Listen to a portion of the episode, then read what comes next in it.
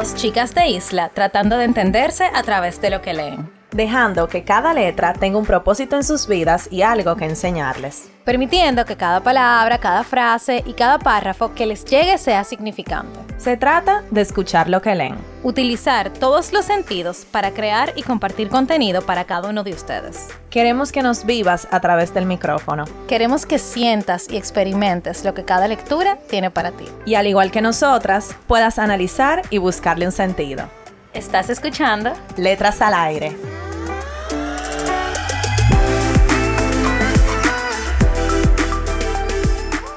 Hola a todos y todas, bienvenidos a otro viernes de Letras al Aire. Están con sus hosts favoritas, Carol y Nicole. Y para el día de hoy le traemos la segunda parte de un segmento que empezamos hace algunos episodios atrás de transformando los libros en canciones, en donde leemos una canción que nos guste a ambas, lo cual es una tarea difícil, y la comentamos. Hola a todos, espero que tengan un feliz viernes. Como Carol ya dijo, hoy vamos a hablar de las canciones, bueno, de una canción que para nosotras es como profunda, o sea, es, fuerte la cosa. y decidimos escoger un artista que a las dos nos gusta, lo cual, eh, como Carol dijo, es bastante difícil, pero lo logramos por una segunda vez.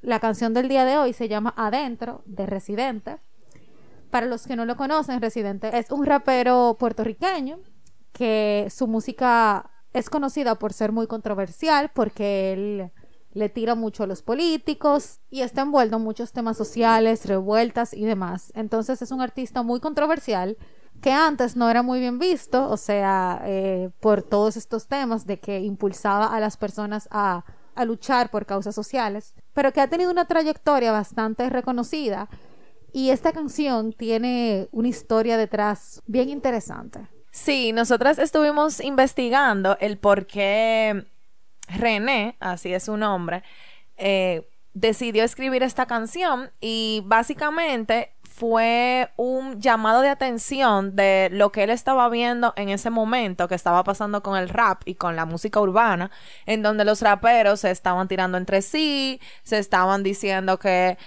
uno tiene más que el otro, que yo soy mejor que tú. Entonces, él quería traer este tema a colación de que la música no es eso. De que tal vez esas letras le parecen, le parecían muy simples y él quería poner en alto el género.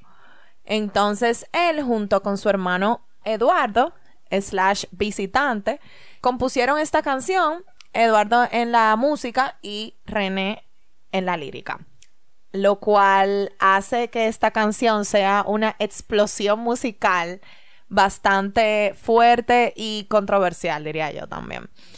Cabe destacar algo muy chulo que viendo videos de la canción y eso, uno de los instrumentos que usan estos artistas en esta canción son premios Grammys. Ellos hacen sonar estatuillas de Grammy con golpecitos y por la posición en que están o por la composición de la estatuilla, o sea, no soy músico para saber, pero suenan diferentes. Entonces ellos combinaban notas. No sé si ustedes han escuchado el triángulo sonar.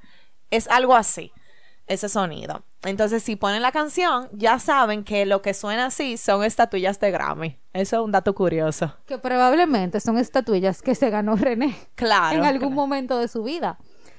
Y lo controversial de esta canción es que, mm, aparte de que Residente la compuso para hacer este llamado de atención, surgió como una respuesta a comentarios que habían hecho los raperos. No sabemos cómo comenzó todo, pero aparte de lo que dijo Carol, eh, sabemos que hay un roce entre Residente y los artistas del género urbano, dígase reggaetoneros, eh, artistas que cantan trap y el mismo rap. Y ellos entendieron cuando Residente escribió la canción que fue para ellos. Y a partir de ahí surgió una serie de comentarios entre Residente y otros artistas, donde ellos hasta lo llamaban hipócrita. Y la verdad es que lo que dice la canción, para mí en especial, tiene mucho sentido. Y no creo o no estoy tan segura de que sea dirigida a una sola persona, sino que más bien es ese llamado de atención. Si no han escuchado, nosotros hoy vamos a debatir la canción adentro, pero él tiene muchísimas canciones buenísimas y hay algunas que son tiradera full que yo amo, de verdad, soy fan. Contratempo, que es otro artista urbano, en donde es como una historia, señores. Ustedes se tienen que tirar eso porque es casi una novela. es casi una novela y el nivel de lírica y de inteligencia musical, o sea, es increíble, de verdad. Escuchar a René rapear es aperísimo. Así que si eres fan de este género musical, te recomiendo Mis Disculpas y La Cátedra, que son esas tiraderas que acabo de mencionar.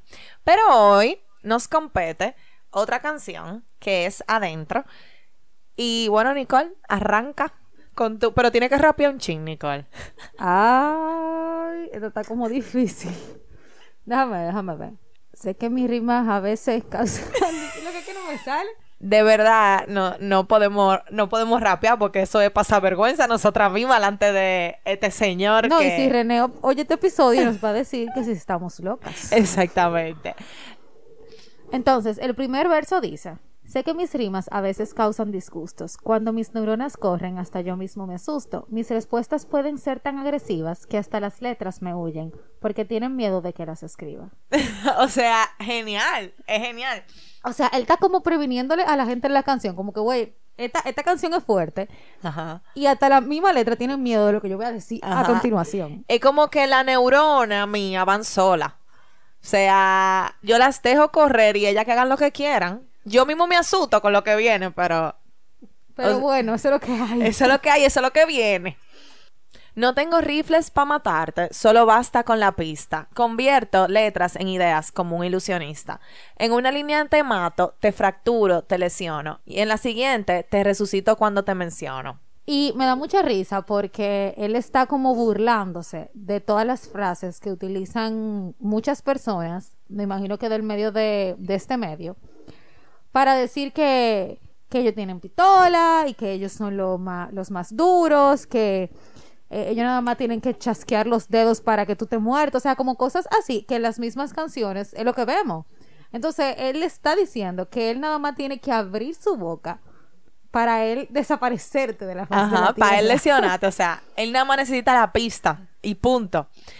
Y un otro dato curioso, le vamos a poner este video en el newsletter, así que suscríbanse. Es que Visitante hizo la, la música y cuando René la escuchó, él sí se inspiró más todavía al escuchar el ritmo para escribir estas letras. Entonces yo creo que parte importante es lo, el ritmo y lo que representa. Porque quien ha escuchado la canción sabe que no es una canción ni feliz, ni una canción de que para bailar, ni nada. Esto es, vamos a matar a la liga ahora mismo. Exactamente. Y la otra parte dice, eso es parte de mi arte, que todo el mundo sepa que estas rimas son para ti sin tener que mencionarte. Y no lo hago para evitar el roce, lo hago para no hacerte famoso en los países donde nadie te conoce. Es una de mis partes favoritas. Sí, es una de mis partes favoritas también. Porque, o sea, es que está demasiado ingenioso. Sí, y tú sabes que también ser humildad para ese cuerpo. O sea, para René. Y le pega. O sea, me quito el sombrero. Realmente él es bueno y lo sabe.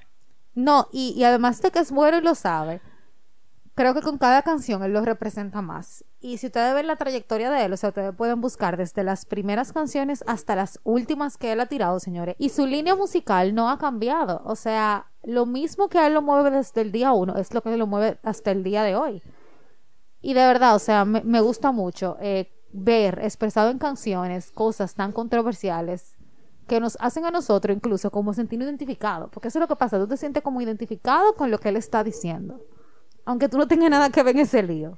Después de ver cómo se mueven las guerras y las guerrillas, ¿tú crees que le voy a tener miedo a tu pandilla? Dispara cuando quieras, raperito maleantoso. Aquí no gana el más maleante, gana el más ingenioso.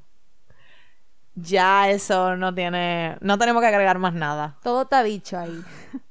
En tu cabeza tú eres un narco buscado por la policía y tus pistolas son como los unicornios de fantasía. No hay problema en que tengas enemigos imaginarios, pero sí en que los chamaquitos crean que eres un sicario. ¡Wow! Y lo triste es con mucho de lo que vemos en las sociedades latinoamericanas, de que en los barrios eh, quizás el más elogiado no era la persona que tiene un trabajo digno, sino la persona que se la está buscando haciéndolo mal hecho, sea vendiendo armas, sea con el narcotráfico, sea teniendo un prostíbulo. O sea, creo que son temas que se tocan muy poco y que da miedo el tu ver la cantidad de niños en los barrios que quieren estar como esas personas porque son las que tienen el poder.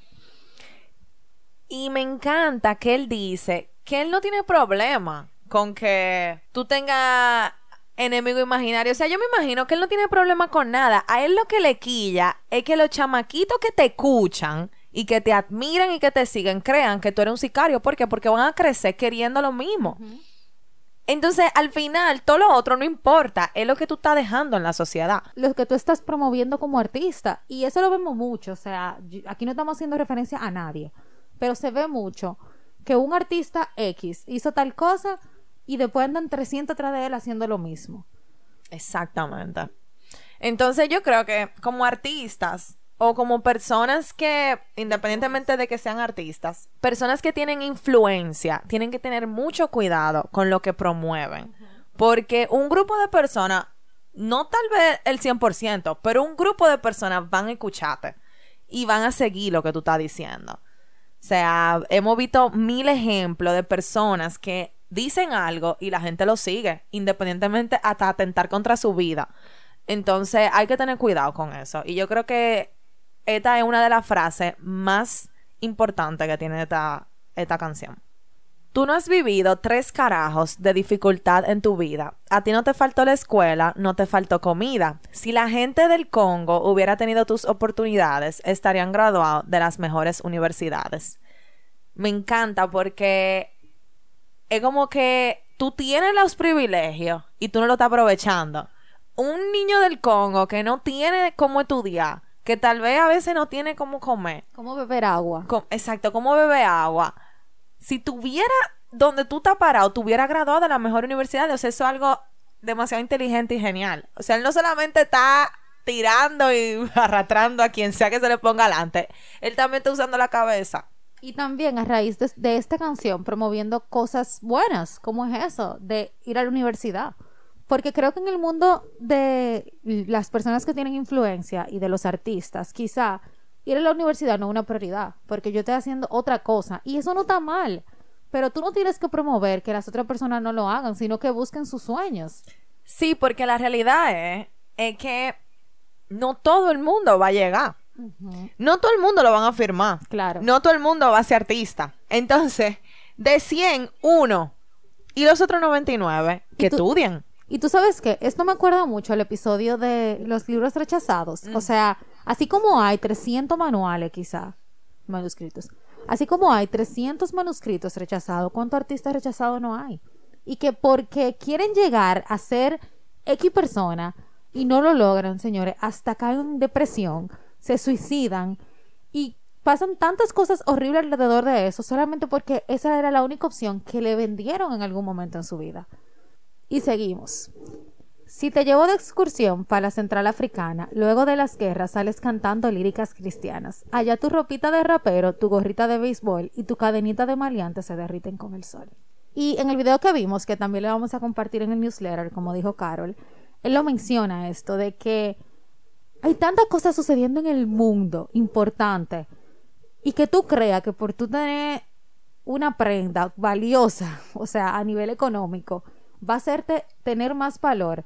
Cuando tú vas a esos países donde están económicamente mal, nada de eso importa. Tú no le vas a comprar los ojos a nadie con eso, ni tampoco intimidan a nadie, porque esas personas están acostumbradas a ver armas todos los días de su vida, de que su vida esté atentada todos los días. Y, y que tengan otra realidad en donde nada de eso importa. O sea, es como él dice, es de fantasía todo. Sí, porque eh, lo que me da risa es que él plasma esta realidad que, que están viviendo esas personas a las cuales él está tirando, donde quizá tú estás aquí el día de mañana, aquí arriba, que, y tú te la estás comiendo, pero te llevamos a otro país donde nada de eso la gente tiene acceso y lo que tú tienes es nada. Igualmente. Y tú vas a ser un sobreviviente igual. Donde lo más difícil que tú vas a tener que hacer en el día va a ser conseguir agua. Entonces creo que mucho, mucha de la música a la que él se refiere no refleja nada de eso. O te llevo para Siria para que sienta los bombazos y veas cómo dejaron a los chamaquitos sin brazos. ¿Qué vas a hacer cuando tu hijo lo pillen en la disco y sin delicadeza con una AK le explota la cabeza?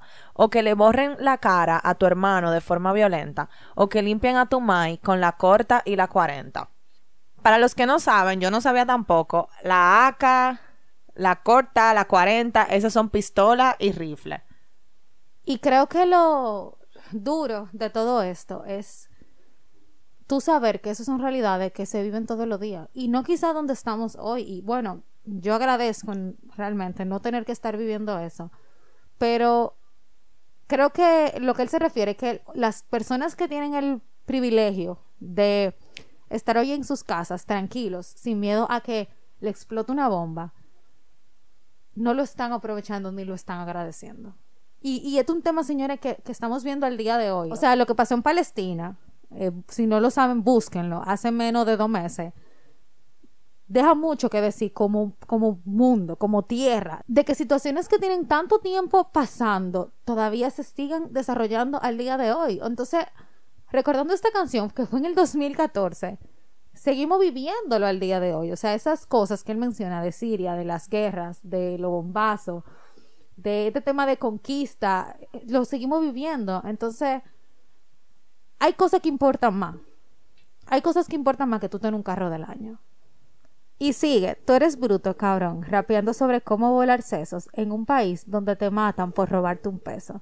No soy un santo rapeando, mucho menos caballero. En algún momento rimando ahorqué a diez marineros. Pero en ese caso es diferente, incitar al desorden, porque cuando la tiranía es ley, la revolución es orden. Óyeme, ese punchline de cuando la tiranía es ley, la revolución es orden, eso es otra de las mejores frases de esa canción. Y si ustedes no han escuchado esta canción que se llama Vamos a portarnos mal, señores, o sea, que es sobre eso. La, Aperísima. la amo esa canción. Y, o sea, me da mucha risa porque cuando la primera vez que yo la escuché, bueno, no. Y una vez que la estaba escuchando, yo estaba con mis padres y yo estaba cantándola a todo volumen y mi papá me dice, pero ¿por qué tú estás cantando eso? Y yo lo que le dije fue como que, lo que pasa es que aquí estamos viviendo todos los días, a- o sea, como que aguantando trompa, como dicen, y golpe del gobierno y no hacemos nada. Él tiene otra canción hablando de eso, se llama El Aguante. Ay, yo la vi, Buenísima. yo la he escuchado también. Buenísima también, donde él habla de cosas sumamente triviales y mete así de que una crítica social de ahí a ahí. Es, es así, o sea, todo lo de él son críticas sociales, temas políticos, temas controversiales que la gente no habla. Y si lo habla, lo habla en un tono muy político y muy polite, que creo que es lo que lo hace a él como artista. O sea, esa parte de cuando la tiranía es ley, la revolución es orden, yo creo que dice demasiado. Cuando tú estás bajo una tiranía de cualquier lado, la única manera de encontrar libertad es en el es en la revolución. En la revolución de lo que sea. En este momento tal vez él está hablando de política, pero eso pasa en cualquier ámbito de la vida. Entonces, eso está demasiado importante, de verdad. Me encanta esa parte. Entonces, ahí entra el coro de la canción, adentro, adentro, bien adentro, te la dejé adentro. Y esta frase obviamente es un doble sentido, pero queremos de este doble sentido rescatar que es como que te la dejé adentro, le pinita, como esto te lo estoy dejando adentro, de que te está llegando hasta lo último de lo último de tu corazón. Entonces entendemos que está buenísimo el coro. Y la parte que viene ahora, eh, nosotras estuvimos viendo que él dice como que él escuchó la canción hasta este punto, pero que él tenía que ser todavía más honesto. Entonces aquí él integra cosas de él. Y señores, bueno, ¿quién no ha visto Eight Miles de Eminem? Esa película. O sea, el que no la ha visto, véala, porque es demasiado buena. Yo no lo he visto. ¿Tú no la- ¿Qué? O sea, esto es lo- eso es lo próximo que tú vas a ver. O sea, eh, Carol, tú tienes que ver esa, esa película. O sea, ¿qué? La O sea, ver, la voy a ver. ¿qué? O sea, y, eh, o sea es Eminem. Yo creo que sí, que yo la vi, pero no me que acuerdo. es sobre su historia. Ah, pues no, no, no. Bueno, es sobre su historia. eh, él cuenta la historia de su vida. Y en la última, o sea, la última guerra del rap, lo que él hace es hablar cosas de él. O sea, eso es como una técnica de tú decir cosas de ti para que no te puedan tirar. Entonces, era perísimo porque él dice muchísimas cosas. Busca nada más ese rap. Se lo vamos a dejar también en el newsletter, ese último rap. Y él dice todo eso de él, o sea, un regalo de cosas de él, y después ni siquiera le pueden decir nada. O sea, fue como que ya, no tengo nada que decirte porque no tengo nada con qué tirarte. Entonces, eh, la parte que viene ahora me acuerda mucho a eso, o sea, como a esa honestidad que a veces tienen que tener los raperos de reconocer hasta sus propios errores. Claro. Y yo creo que tú le quitas el poder al otro. Exacto. Ahí. Porque ya, si lo estoy diciendo yo, yo soy lo suficientemente valiente para decirlo yo. Entonces tú no tienes nada en contra de mí. Exactamente. Tú no es puedes eso. conmigo. ¿Me quieres tirar? Acá te dejo un par de certijos. Le tengo miedo a las cucarachas y a los lagartijos. No me suenan hace años en la fucking radio en Puerto Rico. He sacado ya cinco discos y todavía no soy rico. Yo también le tengo miedo a la cucaracha. Y yo, y a los lagartijos también, bastante. no, no, no, a los lagartijos no. Tú sabes que esa parte no me suenan hace años en la fucking radio en Puerto Rico. Es verdad eso. O sea, a él lo prohibieron en Puerto Rico, de donde es él. ¡Wow! O sea, le quitaron ese, ese, ese derecho. Y, y él, en una de las canciones eh, últimas de él, que se llama René, como su nombre, él dice que él ama su país. O sea, que él de verdad le duele mucho y pide perdón por todo lo que él ha hecho. Porque quizá en ese momento a él no le importaba ir en contra de su país sí, y no le importaban las consecuencias. Pero luego, o sea, de- después de madurar lo suficiente, él dijo, bueno, en verdad sí me importa. sí. Porque es que yo soy de aquí. O sea, eso como que a nosotros nos digan, no, Letras al Aire no va a salir aquí ya en República Dominicana. Exacto. ¿Qué? No. No, uno puede decir, no, yo no lo necesito, pero al final del día ese es el lugar que te vio nacer. Entonces, Claro. independientemente de lo malo que sea en diferentes ámbitos, es tu país y es tu tierra, es donde tú eres tú, de donde tu acento es, de donde tu barrio es, o sea, y él le dedica muchas canciones a Sí. Puerto Rico. Él, Él está es- muy orgulloso de Él ser es muy de patriótico de su Ujú, tierra. Muy orgulloso de ser de Puerto Rico. Y sé que las luchas que ha vivido Puerto Rico, él adelante. O sea, adelante como los capitanes. Claro, y, y le duelen bastante. Porque Puerto Rico en estos últimos años ha tenido bastantes atropellos como país, sobre todo con el tema de las tormentas y temas políticos, que él le ha dado bastante importancia en sus canciones, en formas de ayudar, colaborar y todo eso. Sí. Y ahora viene, eh, unos me llaman comunista, demagogo 100%. La ultraderecha me odia, la ultraizquierda también. Mi desempeño sexualmente está por el suelo. Después de burlarme de los calvos, me estoy quedando sin pelos. está, Señor. no, no tiene. Exacto, él es calvo. Un calvo muy sexy. Sí, y algo que también vimos en el video es que él dice que él tenía que ser tan honesto que hasta le salió decir que sexualmente él no estaba En su mejor en momento. su mejor momento, exacto. y señores, wow, qué duro, eso es tú reconocerlo, o sea, no tiene que ser fácil. Y cantar esa canción, tener un video de esa canción y decirlo, o sea, esto es lo que me está pasando ahora. Y es real, o sea, tú no, te, tú no te lo estás inventando, es que tú lo estás viviendo. Sí, eso es de valientes realmente. Esta canción de principio a fin es de valientes. Seguimos. Le dije HP, ustedes saben lo que es, al gobernador y aunque se lo merecía, en mi interior me arrepentí y no lo dije hasta hoy día. Antes de entender las desigualdades de las personas, me compré un Maserati usado que ahora no funciona. Tengo jodido el crédito, no me venden ni un café. Por eso para pagar otra mensualidad prefiero andar a pie. Soy como los boxeadores, manejo mal el dinero, invierto todo en mi carrera porque el arte va primero. Bueno, señores, le vamos a poner en el newsletter donde quedó televisado cuando él insultó al gobernador de su país. Y en esta canción fue la primera vez en donde él dijo que él se arrepintió porque creo, si no me equivoco, me, me cuentan si sí, que él lo dice en otras canciones, que él hizo eso y él no se había arrepentido hasta este momento que él escribió esta canción.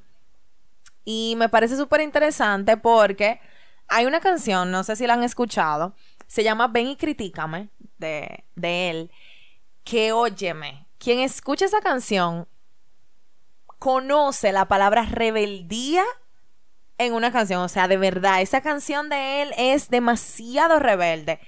Y ahí él dice muchísimas cosas de las cuales está insultando y se siente orgulloso. No sé si ahora mismo René se siente identificado con esa canción, pero en ese tiempo sí. Entonces, él me da la impresión que era muy orgulloso de lo que él hacía y decía, porque lo hacía desde el corazón y se nota.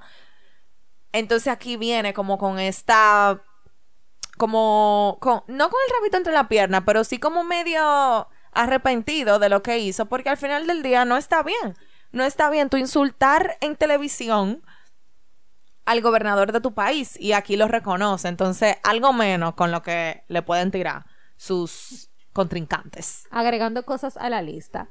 Y creo que algo que es valioso reconocerle es que él dice, o sea, yo no tengo un peso, pero yo invierto todo lo que tengo en mi carrera porque para mí eso es lo más importante.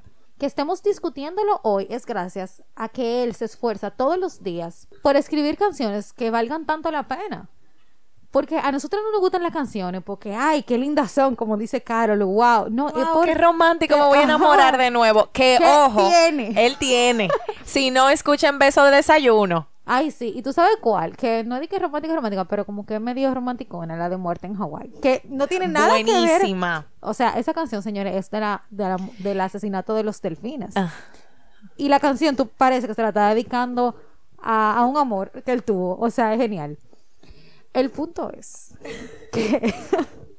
sí, porque si nos vamos aquí hablando de canciones de Residente, podemos hablar tres horas. Exacto.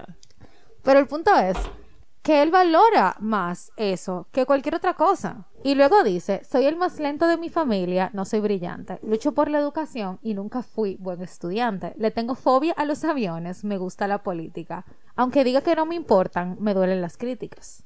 A mi mejor amigo lo mataron en un cuartel. Tengo mucho que escribir y poco papel. Mi honestidad es color transparente. Me puedes ver por dentro con solo mirarme de frente. Puedes tratar de tirarme y hacer el intento, aunque para seguir siendo honestos, yo soy el mejor en esto. Adentro. Bien adentro. Adentro, te la dejé adentro. Yo creo que esta canción es fenomenal. O sea, excelente lírica, excelente música y no hay más nada que agregar. O sea, él sigue hablando de cosas de él. Y tú sabes que eso del amigo que mataron un cuartel, él lo volvió a mencionar en René. Y es algo que parece y se nota, le dolió mucho. Sí, porque según lo que él dice en René, en esa canción, ellos eran como hermanos, o sea, ellos crecieron juntos, jugaban pelota juntos, y de la nada, simple, bueno, no, sé la situación que hay detrás full de, de la muerte de su amigo, pero él dejó de existir. Entonces, se siente también, y eso es lo que me gusta de él, ese dolor en la canción. O sea, no es una canción que le estoy escribiendo porque la quiero escribir, no, es como que detrás de todo eso está mi historia y yo quiero que ustedes la sepan. Sí, y va muy de la mano con lo que él quiere expresar en la canción, que es, yo no soy mejor que tú, yo no tengo más que tú. O sea, al contrario, él habla de todos sus defectos y habla de que él no tiene un peso, ni siquiera lo que quieren poner en la radio de su país. En ese momento. En ese momento. Entonces, es increíble cómo literalmente lo que él vio, por lo cual se inspiró a hacer la canción, él lo deconstruyó totalmente en la suya.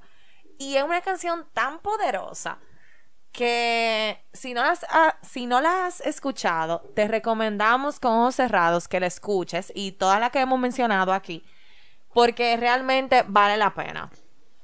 Claro, porque nosotros aquí estamos eh, hablando de las canciones sin música, pero cuando tú oyes la canción con esa música detrás, o sea, óyeme, eso tiene otro tono, de verdad. Sí, tiene otro tono. Así que nada, llegamos al final de otro episodio de Transformando Libros en Canciones. Esperamos que les haya gustado. Compartan este episodio si les pareció interesante. Recuerden que pueden seguirnos en nuestras redes sociales como arroba letras al aire podcast y acuérdense de suscribirse al newsletter que vamos a estar dejando toda la info que hablamos hoy y toda la semana mandamos cosas de interés, así que ya saben. Y acuérdense que tenemos nuestro club de libros, que estamos leyendo el libro de El hombre en busca de sentido de Víctor Frank. Y también pueden- Buenísimo, señores, buenísimo. O sea, de verdad. Entren ahora al grupo de El Club de Libros. no se lo dejen de perder. Y nada, nos escuchamos el próximo viernes. Bye.